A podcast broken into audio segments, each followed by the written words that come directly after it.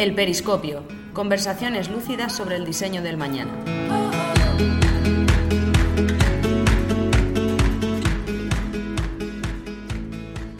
De diseñar en la meca de la fabricación y la manufactura a liderar el departamento de diseño de una gran consultora de más de 700.000 empleados.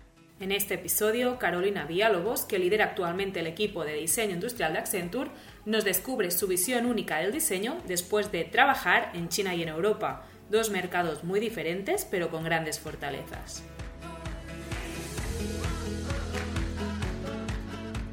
Hola a todos y a todas y bienvenidos a una nueva edición del Periscopio. Hoy tenemos por delante una charla que me hace especial ilusión. Vamos a hablar de diseño industrial y lo vamos a hacer con una chica. Es conocido que desde Lucid siempre hemos defendido y luchado por una paridad en un sector que aún tiene mucho trabajo por hacer. Y es por eso, por eso que tener hoy con nosotros a Carolina Villalobos, una auténtica crack del diseño industrial con una trayectoria brutal, nos hace mucha, pero que mucha ilusión. Carolina ha trabajado en grandes agencias de diseño y también ha tenido experiencia en grandes empresas. Y todo eso lo ha hecho en dos países que, por diferentes motivos, tienen un papel muy relevante en el diseño y fabricación de productos innovadores. Muchas gracias, Carolina, por animarte a tener esta charla con nosotros. Gracias, Marc, por invitarme. Feliz de tener esta conversación contigo hoy. Un placer, un placer, de verdad. Vamos a arrancar. Eh, lo que me llama mucho la atención de, tu perfil cuando, cuando te conocí y cuando estuvimos charlando inicialmente es que tú te formas en Colombia y das un salto, o sea, es prácticamente tu primera eh, etapa profesional, das el salto a China directamente, ¿no? Y pasas a trabajar para grandes agencias o conocidas agencias como Wild Design o Design Affairs. Es decir, ¿cómo, ¿Qué, crees que te aportó el ir a trabajar directamente en China y cómo se vive esa profesión ah, ahí? Es muy diferente, entiendo, que lo que pasa en Europa, ¿no? Entonces me gustaría saber de primera mano cómo, cómo lo viviste tú, el hecho de iniciarte en China. Bueno, creo que sí, el hecho de saltar a China desde Colombia fue un salto pues al vacío, ¿no? No sabía lo que se iba a lo que se venía, pero dije, vale, en China los productos se diseñan, se, se producen y quiero estar en la meca, ¿no? De, de la profesión. Entonces dije, me voy por seis meses, me quedé al final cuatro años. Y bueno, la profesión de diseño industrial en China se vive de una forma, diría, apasionante, ¿no? Y está siempre en, en evolución. Los diseñadores tienen que ser muy ágiles, eh, creativos, pero también muy eficientes, porque la competencia de estar primero uh, o de llegar primero, de presentar primero, se vive día a día. Em, claro, la cultura del país también está envuelta o marcada por la velocidad y por la innovación. Entonces esto también afecta eh, indiscutiblemente al, diseño o, o, a la profesión. Y el hecho de diseñar para grandes masas, adaptarse a tendencias y lanzar productos antes que la competencia, todo eso afecta ¿no? la forma en que eh, se vive en esta carrera. Y bueno, en China eh, se tiende más a enfocarse a la producción en masa o, digamos, pienso que también está una actitud de prueba y error, mientras que en Europa, donde se valora más la calidad y los procesos un poco más detallados, pienso que se vive de una forma más analítica, contenida y la actitud diría que es más el planear antes que actuar. Claro, claro, claro. claro. Nosotros tenemos experiencia trabajando con, empresas chinas con diferente, diferente output. Y, la, mayoría de veces estas relaciones lo que ves son estas dos cosas que, comentabas. ¿eh? La, primera es que la velocidad prima, es decir, tú estás haciendo una oferta para una empresa china y, y, ves que realmente lo que más buscan, más allá del precio y del proceso, es lo quiero, lo quiero rápido ¿no? Que a veces es contraproducente para el resultado que vas a obtener. Y por otro lado, una vez estás haciendo el proyecto, a nivel cultural hay, un choque increíble y, entiendo que tú nos puedes decir, ¿no? Es decir, cómo, cómo, hiciste, cómo te hiciste diseñador ahí y cómo pudiste adaptarte a este, a este choque cultural, porque los chinos muchas veces te dicen que sí y es que no, ¿no? O te dicen unas, unas cosas y luego resulta que son otras porque a mitad de proyecto cambia el briefing completo absolutamente, ¿no? Porque las cosas, como dices, van súper rápido. Entonces, ¿cómo, ¿cómo, te hiciste tú como diseñador ahí y cómo como equipo viste ¿no? que agencias, porque Design Affairs no, no, son agencias nativas chinas, sino que han ido ahí a implantarse ¿no? en, un, en un mercado con mucho potencial, un mercado voraz. ¿Cómo viste esta adaptación cultural, tanto tuya como de la agencia ahí? Sí, bueno, me acabas de dar un flashback. colegas chinos míos me decían, sí es no, no es no y tal vez es no. Entonces uno tenía que aprender a, a, leer a los clientes en muchas capas. Eh, bueno, yo eh, me desempeñé allá, como, como, tú dices, en un grupo eh, dominado por hombres, eh, pero de, de, alguna forma tuve estos colegas eh, senior que me, me, fueron llevando ¿no? de la mano para entender cómo eh, primero con carisma y con mi empatía, creo que lograba conectar muy bien con los clientes. Y hay este elemento, bueno, siempre lo digo, eh, latino, ¿no? Del, del, tema indígena en, nuestro, en nuestras raíces latinas, que te permite también entender eh, relaciones o conversaciones en diferentes capas. Claro. Entonces creo que eso también me ayudó a vivir en China y pues quedarme en China tanto tiempo y era el, el, el eh, disfrutar lo que estaba siendo presentado, ¿no? Entendiendo que hay un choque cultural, pero a la vez también muchas similitudes. Yo siempre pensaba que, bueno, Colombia, un país en desarrollo, China también un país eh, exponencialmente en desarrollo, tienen ciertos comportamientos, ciertas actitudes semejantes, eh, y eso a veces me hacía conectarme con, con, la cultura china fuertemente, a la vez que en otros temas como, bueno, no sé, los niveles de sonido, ¿no? En China, claro. comparado con, con, otros países, pues son, son bastante diferentes. Eh, pero para mí, digamos, mi moto fue siempre no preguntarme a mí misma por qué, por qué es así, por qué, sino primero vivirlo y luego um, esto me daría como las respuestas um, que, me, que me faltaban. Claro, Muy bien, y, y, otro tema que me resulta también apasionante y muy interesante de comentar, es decir, ¿cómo o qué beneficios crees que tuvo el hecho de, de estar diseñando y empezando a, a entender y aprender la, la profesión de, de, estar en China y de estar cerca de las, de las fábricas? Uh -huh. y, y, no solo para alguien que, que empezaba como tú, ¿eh? sino para otras agencias o diseñadores, ¿qué beneficios tiene estar cerca de las fábricas? Porque ya sabemos que China es la fábrica del mundo actualmente y creo que aún le queda, le queda para años. Entonces, se, seguro que tiene pros y contras, ¿no? Pero yo me imagino que tiene más pros que, contras, ¿no? Total, sí, digamos, bueno, creo que pasa uno de aprender eh, los temas en el libro a, vivirlo, ¿no? A visitar las fábricas, a recibir todas las muestras de materiales y teníamos una biblioteca de materiales increíble que se convierte también en un, en un playground, ¿no? Para inspirarte y generar conceptos. Eh, los beneficios, claro, superan, digamos que eh, los pros superan las contras y permite tener una conversación mucho más estrecha ¿no? con los proveedores, los fabricantes y entender las capacidades técnicas, las limitaciones de, de la producción, saber qué tan cerca está tu diseño de ser mm, uh -huh. viable en la manufactura. Ese es un, en, un, en, un, punto. Luego lo siguiente sería la velocidad, ¿no? De la que se pueden hacer Exacto. prototipos más rápidos y eficientes que te permite como ese loop de feedback casi que al día, ¿no? Había proyectos en los que estábamos haciendo el modelado 3D el lunes, mandarlo al, al, al, proveedor martes, él lo estaría testeando y eh, produciendo el jueves y nos llega el viernes. Yeah. ¿no? Entonces, es, es, brutal, sí, sí. Sí. Es muy, muy, muy distinto a nuestra calidad ahora, ahora mismo, donde todo se dilata mucho, mucho más. Tanto, tanto, conversaciones como prototipos, como envíos, como ¿no? samples, o sea, uh -huh.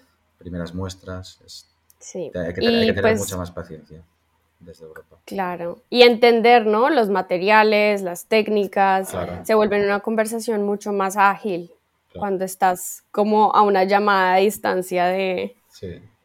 del proveedor. Sí, sí, sí.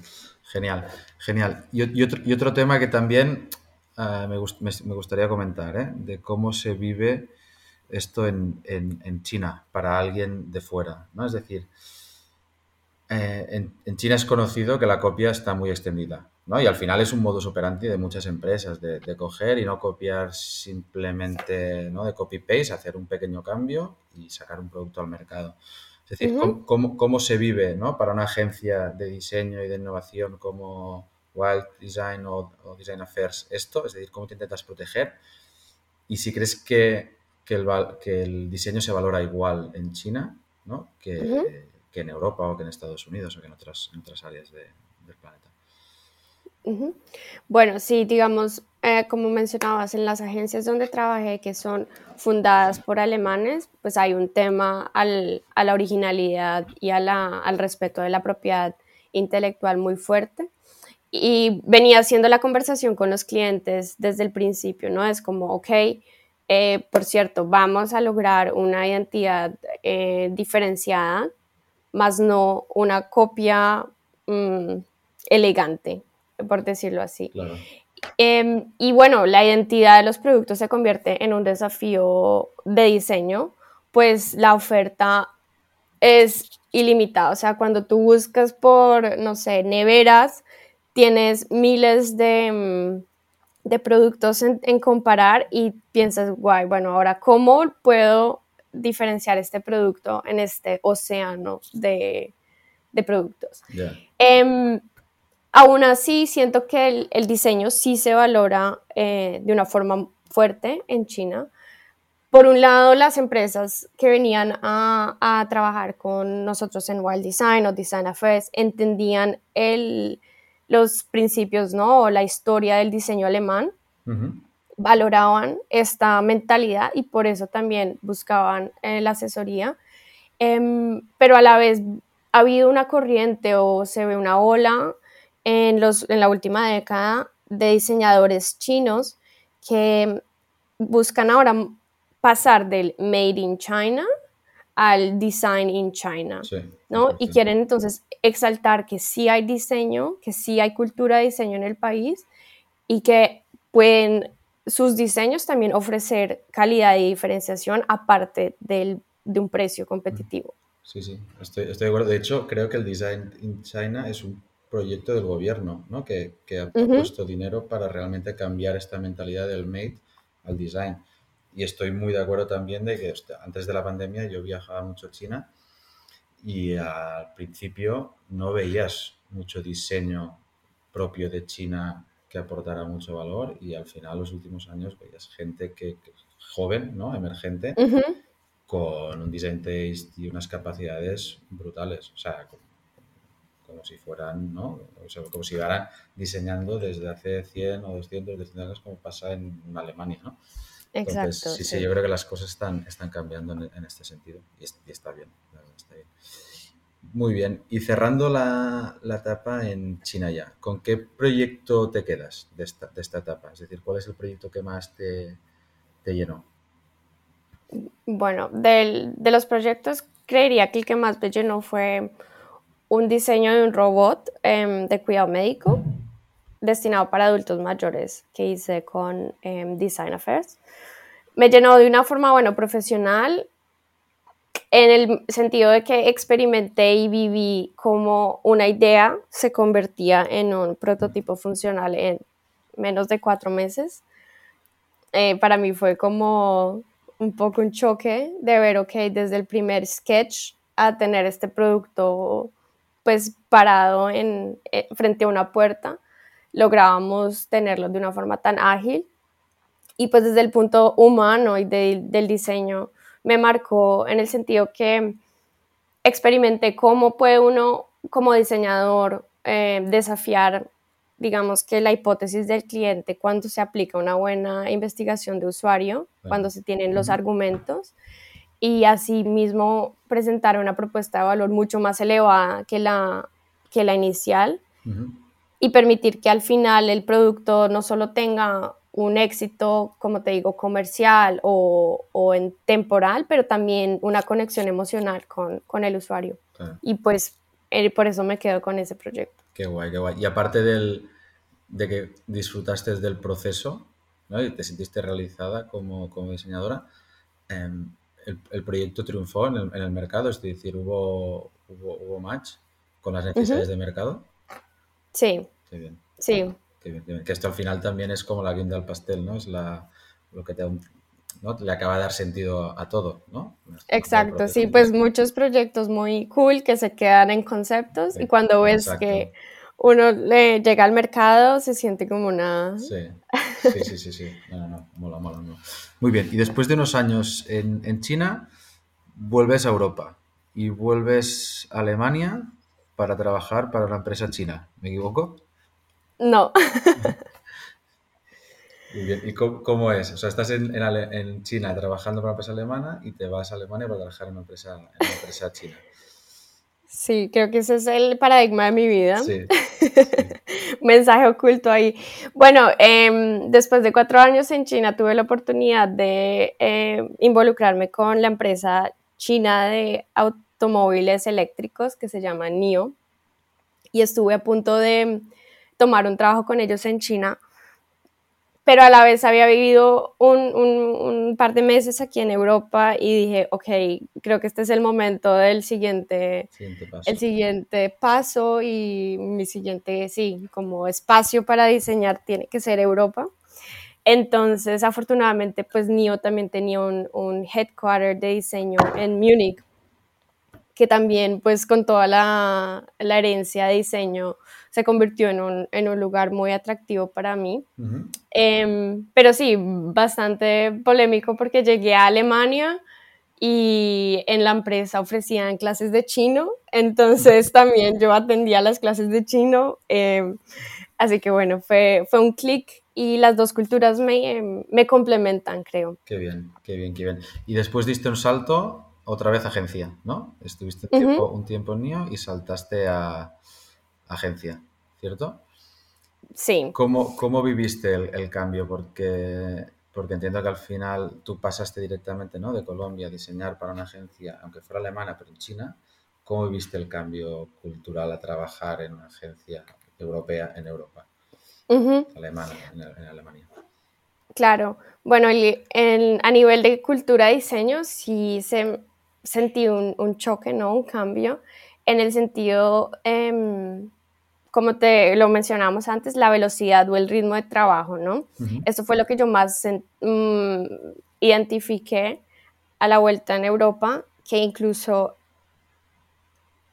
tenía cierta impaciencia con los tiempos que tomaba eh, hacer ciertas cosas. Yeah. Y ya luego fue que eh, poco a poco entendí, bueno, que sencillamente el mercado y, y la industria funciona en ritmos eh, diferentes. Genial, genial, genial. ¿Y, y qué, qué, crees que, con estos cambios que notaste, o sea, qué, qué crees que le falta al, al, diseñador europeo que tiene el chino y viceversa? O sea, ¿cómo, cómo harías esta, esta diferencia? Si pudieras el híbrido perfecto, ¿no? Uh -huh. Habla, hablábamos uh -huh. de velocidad, seguro, ¿no? O sea, seguro que al europeo le pondrías la velocidad, pero ¿qué le, qué le pondrías más del, del uh -huh. Bueno, eh, pienso que el diseño europeo le beneficiaría un poco mayor experimentación, uh -huh. ¿no? Eh, como en este tema de eh, como fail fast, learn fast, claro, sí. que se ve bastante en China, y eh, explorar por fuera los paradigmas conocidos, ¿no? Que a veces ahí es donde están los aha moments del, del diseño. Uh -huh. Mientras que al diseño chino, claro, uh, más fomento en la sostenibilidad y la originalidad, eh, así haciendo el híbrido ¿no? entre eficiencia, innovación y sostenibilidad, tendríamos pues digamos la, la fórmula perfecta. La fórmula perfecta. Sí, 100%, 100%. Muy bien. ¿Y, ¿Y qué opinas? Es decir, cuando tú pasaste a diseñar en China, obviamente una de las cosas que notaste ¿no? es el, el, estar, aunque Alemania es un país muy industrial, pero seguro que notaste el hecho de estar eh, lejos de, de, las fábricas, ¿no? O, uh -huh. Otra vez, ¿qué opinas de la re relocalización? Es decir, ¿tú crees que es una tendencia que llega para quedarse, que cada vez vamos a ser capaces de fabricar más, más en Europa o vamos a seguir dependiendo, como dependemos ahora del mercado chino barra asiático? ¿Cómo lo estás viviendo?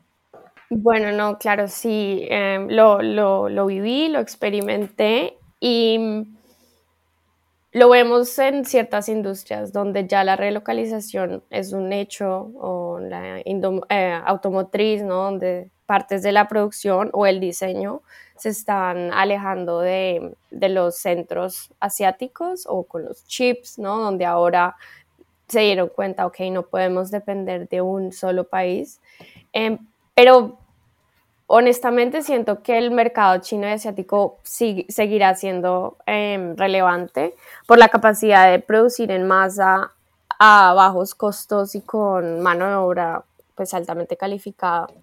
Siento que nuestra, sí, la cultura y de consumo y la globalización están para quedarse, pero tal vez eh, sí con, con estrategias un poco más diversificadas. Sí, sí, estoy, yo estoy de acuerdo también. ¿eh? O sea, yo creo que Europa está, tiene, tiene un proyecto y va a poner recursos como para que, no todo, porque todo es imposible, pero cierta parte ¿no? de la fabricación que perdió hace pues, 30, 30 40 años ya pueda, mm. pueda volver y es, y es interesante, ¿no? tanto como para la industria como para las agencias de diseño. ¿no? Así que es, genial. Muy bien, y de tu, de tu, etapa profesional también me llama la atención la adquisición de Design Affairs por parte de Accenture, ¿no? que es ahora mismo donde, donde estás y en la que tú estás como Innovation and Industrial Design Lead. Em, ¿cómo, viviste este, este cambio? Claro, bueno, cuando Design fue adquirida por Accenture, lo primero que, que se vive es un pues un sinfín de procesos, herramientas, protocolos, nuevos sistemas, ¿no? Toda esta parte mm, un poco más de burocracia con la que trabajar eh, cuando estás en una consultora eh, global. Pero pronto eh, se empiezan a ver los beneficios, ¿no? El hecho de que tienes colegas a lo largo y ancho del planeta con acceso a las 24 horas del día para cierta pregunta que tengas, es como, ok, creo que voy a encontrar a la persona o la respuesta que necesito en este grupo de, colegas. Em, esto, esto, bueno, claro, uno de los beneficios de estar conectados em, con cientos de miles alrededor del mundo. Y bueno, los proyectos también cambian, ¿no? Eh, cuando estábamos en una agencia, eh, los clientes más oportunistas o más pequeños, tipo eh, startups, em, pues traían desafíos muy interesantes que los abordábamos de unas formas muy especiales y esto cambia con Accenture, em, puesto que si los presupuestos o los requisitos mínimos em, son un poco más difíciles de, cubrir, pero a la vez empiezan a llegar desafíos y proyectos también de sectores diversos, ¿no? Que eh, se acercan a Accenture por un problema, digamos, de tecnología, de IT, y a la vez em, o subsecuentemente podemos hablar de, temas de diseño. Claro, claro, claro. ¿Y hay, algo que, que, eches en falta? Okay, porque yo entiendo que ha tenido cosas muy buenas, ¿no? Pero entiendo que, es, que también se pierden cosas, ¿no? En, el proceso. Hay una cosa que ya, que ya le has dicho y me la puedo imaginar, ¿no? Que también como, como diseñador, que es, pues, perder esta, esta parte de poder trabajar con empresas, proyectos muy chulos, pero, pero, empresas más pequeñas, ¿no? Startups. en plan, esto hay una parte que pierdes. Pero hay algo más que eches en, eches en falta. Pienso que la familiaridad o la inmediatez también em, se pierde, ¿no? A medida que eh, empiezas a trabajar en una empresa muy grande, de repente tú no sé, tu colega de recursos humanos se está sentado en Argentina, el de sistemas está en India y no es como caminar en, la oficina y pedir ayuda, sino todo eh, un poco más por email. Me parece que ese elemento eh, de, pues sí, local o no local eh, cambia mucho. Y creo que mm, eh, como, como dices, el, el, tema de los proyectos más pequeños em, es aquello que más, más me haría falta en, en, ese nuevo setup. Sí. Ya, me imagino. Y ahora has comentado una cosa muy interesante, ¿no? Que entiendo que a, a nivel de cultura también, también cambian, cambian cosas, ¿no? Hay una cosa que has dicho que es el poder, el hecho de poder levantarte y tener los compañeros, compañeros cerca, ¿no? Y compañeras. ¿Qué, más has notado a nivel de cambio de, cultura? Desconozco cómo era la cultura antes de Design Affairs, pero entiendo que ha habido, que ha habido un cambio. No solo por el hecho de que tengas, pues, eh, no toda la gente en la oficina y los tengas repartidos por el mundo, sino por el hecho de estar en una, gran corporación, también habrán cambiado cosas, ¿no? Bueno, culturalmente debo decir que ha habido como mucho esfuerzo en mantener este tema de, como este pegamento, ¿no? Del equipo de diseño.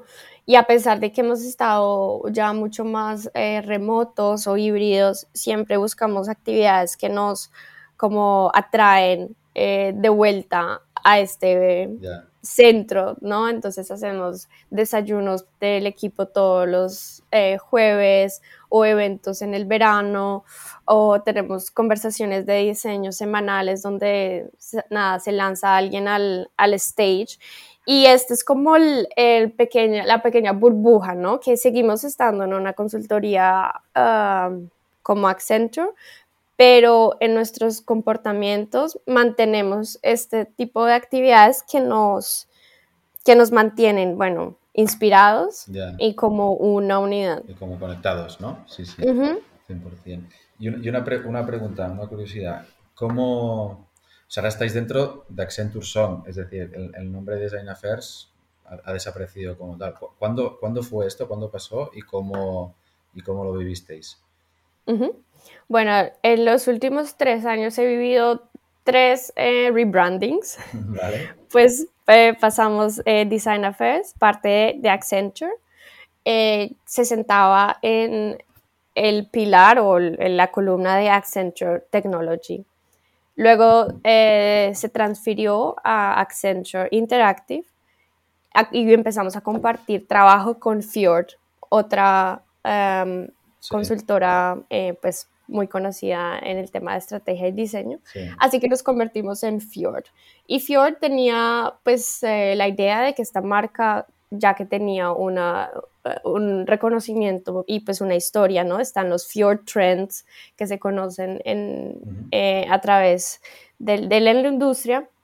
Creíamos que esta marca se iba a quedar pues para siempre pero con un nuevo leadership de Accenture eh, tomaron la decisión el año pasado de, em, sí, de eh, básicamente combinar todas las agencias adquiridas por Accenture y darles un nombre um, umbrella llamado Accenture Song. Esto con el hecho de simplificar las conversaciones con los clientes y no decir, ok, la estrategia te la da Fjord, el diseño lo ofrece Design Affairs y la implementación, em, no sé, Makevision, pero poder decir todo eh, end-to-end te lo ofrecemos en Accenture Song. Y bueno, claro, fue un choque para muchos eh, emocionalmente, quienes cargaban la marca desde desde hace años. Eh, y a la vez diría una oportunidad de cambio, ¿no? Creo que Accenture también tiene este eslogan, em, let there be change, ¿no? Siempre está a, a, la espera de un cambio y con este, claro, una, un nuevo rebranding, pero a la vez una oportunidad de definir quiénes somos en Song. Genial, genial, genial. Muy bien. Y otra pregunta. Tú, conoces que en, Lucid para nosotros la sostenibilidad desde hace años estamos, estamos virando y estamos cambiando la manera en la que hemos hecho las cosas, ¿no? Porque tenemos un, papel y un rol súper relevante en todo este cambio de, de esta transición, ¿no? De modelo lineal a modelo circular, ¿no? Y los diseñadores tenemos una caja de herramientas llamada diseño que, bueno, que puede influir mucho en, este cambio y puede ayudar, ¿no? y fomentar a que sea una realidad. ¿Cómo o qué papel tiene la, sostenibilidad en el nuevo diseño de productos en Accenture? ¿Es, relevante? ¿Es troncal? ¿Es algo que, estáis abrazando? Sí, eh, digamos, la, la, CEO de Accenture, Julie Sweet, dijo hace unos años la, la, sostenibilidad es el nuevo digital, ¿no? Y con eso plantó una semilla en toda la consultora de, hey, nosotros no podemos hacer proyectos que no tengan un, un ángulo centrado o una solución centrada en la sostenibilidad. Y ahora es un, pues casi que un protocolo, ¿no? Todos los proyectos en Accenture tienen que eh, tener packages o, uh, sí, dirigirse de alguna forma eh, hacia la sostenibilidad, no solo pues social y ambiental, pero también como tal económica. Y a la vez al interior de Accenture, afortunadamente existen mm, equipos muy fuertes relacionados con sostenibilidad que ofrecen a los empleados programas, cursos, em, materiales para que todos como que incrementemos nuestro conocimiento relacionado con la sostenibilidad. Y a la vez, bueno, ya en temas de más de diseño también hay concursos anuales donde se presentan ciertas problemáticas sociales y ambientales. Y los equipos eh, internos reciben asesoría y hasta, bueno, grandes presupuestos, no solo para, eh, sí, no solo para eh, utilizar cierto tiempo, pero también mm, prototipar, construir soluciones y llevarlas pues a, a, la realidad. Entonces sí, creo que en Accenture la sostenibilidad está en el centro de, la propuesta de valor. Me alegro, me alegro. Bueno, como he dicho, yo creo que es súper importante que nosotros como equipos de diseño lo tengamos, lo tengamos en cuenta y, pongamos herramientas ¿no? para, para, hacer los proyectos de una, manera, de una manera diferente. Así que genial. ¿Y podrías definirnos qué hace una Innovation and Design Lead en, en, Accenture hoy en día? Es decir, ¿cuál es, cuál es tu rol? ¿Cuál es tu día a día? ¿Qué responsabilidades tienes? Bueno, una, sí, una design lead en Accenture o en el, en el departamento de diseño de Accenture. Eh, estoy encargada de definir proyectos junto con los directores de diseño cuando hay em, propuestas por parte de un cliente. Entonces, desde eh, definir el proyecto, el scope, los paquetes de, del proyecto, hasta liderar los proyectos como tal, ¿no? Entonces, es un... Em, es un cargo de mm, project management, fuerte en el project management.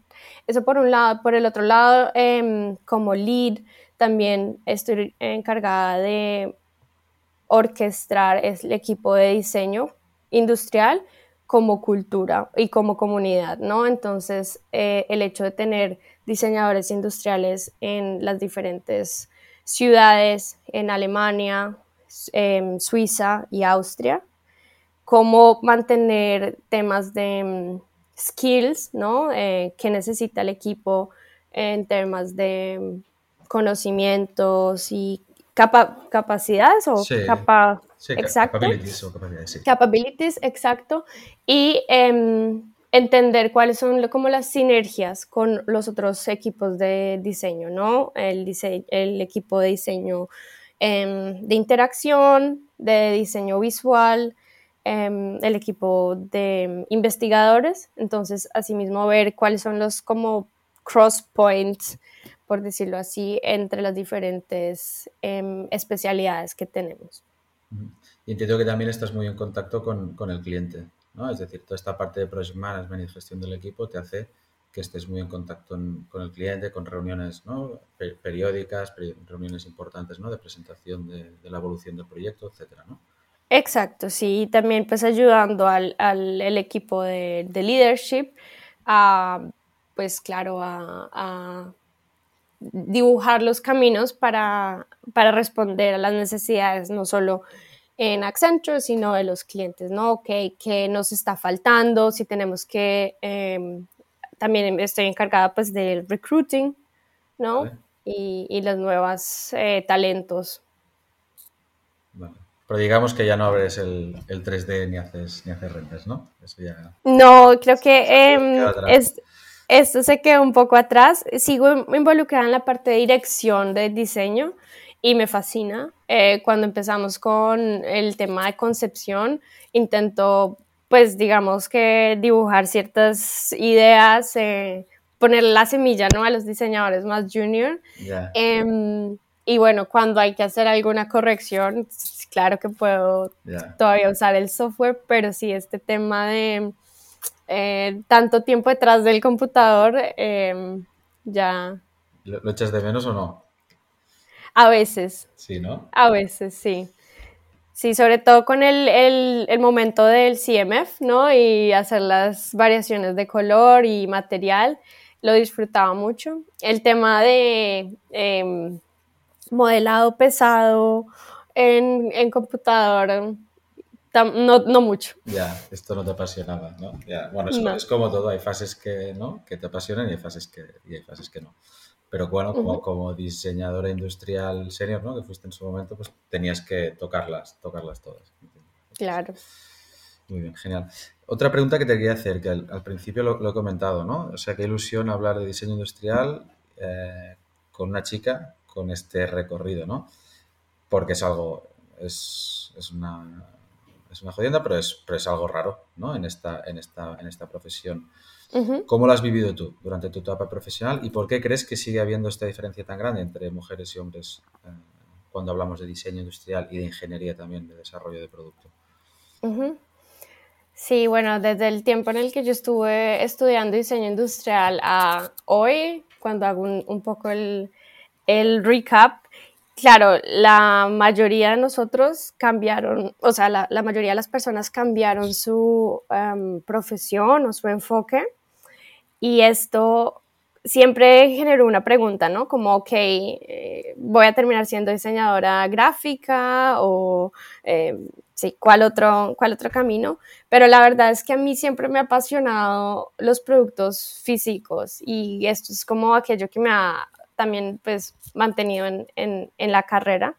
Em, ahora sí, como dices, siempre la proporción entre diseñadores eh, masculinos y femeninos en el tema del diseño industrial diría que es 9 a 1. Sí, sí, sí. Em, y, y, esto lo he tenido que, pues claro, combatir un poco en el mercado, también volviéndome, claro, un poco más fuerte ¿no? Eh, si, tengo que liderar un proyecto con cinco chicos, bueno, también tiene que em, haber mucha resistencia como para liderar. Em, diría que, bueno, históricamente eh, la carrera eh, ha sido una carrera de, como lo vemos, ¿no? Si lo pensamos desde la Bauhaus, donde era más un tema de, hombres, mientras que la mujer estaba tomando pues carreras eh, o más artísticas o sí, en otros, en otros ángulos y creo que mm, diría que es de pronto un estigma, eh, un estigma o que, hay en nuestra sociedad de que una mujer, lo mismo como un astronauta, ¿no? ¿Cuántas mujeres astronautas eh, vemos? Pocas. Em, así que, bueno, pienso que he trabajado con diseñadoras industriales muy talentosas y ellas también, así una o dos en un grupo de diez, siempre em, tienen una perspectiva hacia el producto diferente, un, ojo hacia... Una, sensibilidad, ¿no? Exacto. Yo creo que ayuda, ayuda y aporta muchísimo. Exacto. Sí, y es bueno, pienso como tú dices, ¿no? Ese, ese equilibrio entre eh, la sensibilidad y el eh, approach femenino. Y bueno, otros temas de pronto, los chicos están más interesados en, el cómo eh, solucionar esto técnicamente que genera este balance em, de diseño, sí. Sí, sí, ojalá cambie la situación, pero la realidad es, esta hoy en día y da, y da rabia. Muy bien, y para ir acabando ya, Carolina, si te parece, vamos a hablar de, referencias, ¿vale? Para los clientes que nos están escuchando, eh, que siempre está muy bien para generar inspiración, ¿no? ¿Qué tres marcas crees que son referentes en diseño industrial para, ti? Lo que, te han, marcado y el, por, qué. Sí, por, no hablar de las, de las marcas em, digamos, obvias, que se ganan todos los premios de diseño y que tienen millones de, dólares invertidos en diseño. No, pienso que a mí me ha marcado mm, bastante eh, la marca Logitech, ¿no? Em, marca suiza de productos pues, de informática, entretenimiento. Me encanta la forma en la que convierte en un producto tan funcional en un elemento, digamos, de moda, casi seductor, ¿no? Con sus eh, formas y la solución no solo ergonómica, pero también atractiva visualmente. Estoy de acuerdo, estoy de em, acuerdo. Hicieron un cambio brutal porque Logitech era una empresa de gaming con unos productos de dudosa, bueno, de dudosa estética, ¿no? Realmente hace, hace unos años y, yo creo que trabajaron muy bien esto, esto que comentabas, ¿no? Esta sensibilidad de decir, hostia, podemos hacer productos que funcionen y que performen igual de bien, pero los podemos hacer bonitos también, ¿no? Exacto. Trabajaron un Visual Brand Language brutal, un CMF brutal, ¿no? Y que al cabo de los años han, han creado una identidad propia de, de producto y, bueno, es un, un, referente en top ventas, pero sí, sin lugar a dudas, que estoy súper, súper de acuerdo. Bueno, esa, em, luego pensando algo más en, el tema del, del, hogar, Joseph Joseph del Reino Unido, también, bueno, me encanta cómo ellos combinan, eh, sí, problemas tan, digámoslo, tan banales con detalles sorprendentes o soluciones inteligentes eh, y son, en, en, dirían, el 99% de las veces tienen como ese ajá, ¿no? Como, ah, y pienso que sí, es, es un, un, trabajo respetable. Estoy, estoy muy de acuerdo. Yo recuerdo que hace unos, cuando estábamos empezando, ¿eh? hace 7, 8 años, o sea, Lucy tiene 10 años, pues segundo o tercer año, nos reunimos con Joseph Joseph en Ambiente con uno de los hermanos y, nos, dijo esto, es decir, para nosotros el 99% del proyecto es buscar el, el aha moment, es, decir, investigación, investigación, testeo, necesidad de usuario, cómo, cómo le podemos dar la vuelta al producto y el 1% es diseño, es decir, sabemos que lo vamos a hacer bonito, sí o sí, pero tenemos o necesitamos para lanzar un producto al mercado, ¿no? Ese aha, es decir, que lo hacemos diferente a la competencia y que hemos encontrado una manera de solucionar un problema completamente y radicalmente diferente. Y me, me flipó de decir, hostia, vale, que el 1%, es el diseño. Pero está, bien, tiene, tiene, todo el sentido del mundo y creo que es la, la, fórmula que les ha llevado al éxito rotundo que, tienen, ahora. Son, son muy de, hablando de Visual Brand Language, son, son muy de cocina, es decir, ellos han intentado ahora también salir de la cocina, ¿no? Porque nacieron como, como, una empresa que hacía productos de cocina.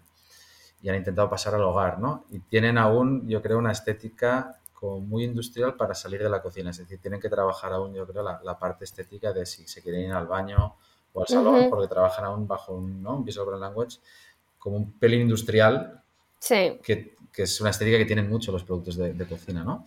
Sí, sí. Pero sí, sí, yo también estoy de acuerdo que para nosotros aquí dentro es Joseph Joseph ha sido siempre un referente, ha estado en mil y un mood boards, hemos comprado, hemos comprado muestras para analizarlas, o sea que, que sí, sí, muy de acuerdo. Bueno, y tercera, em, bueno, a mí me encanta montar en, moto y creo que Vespa.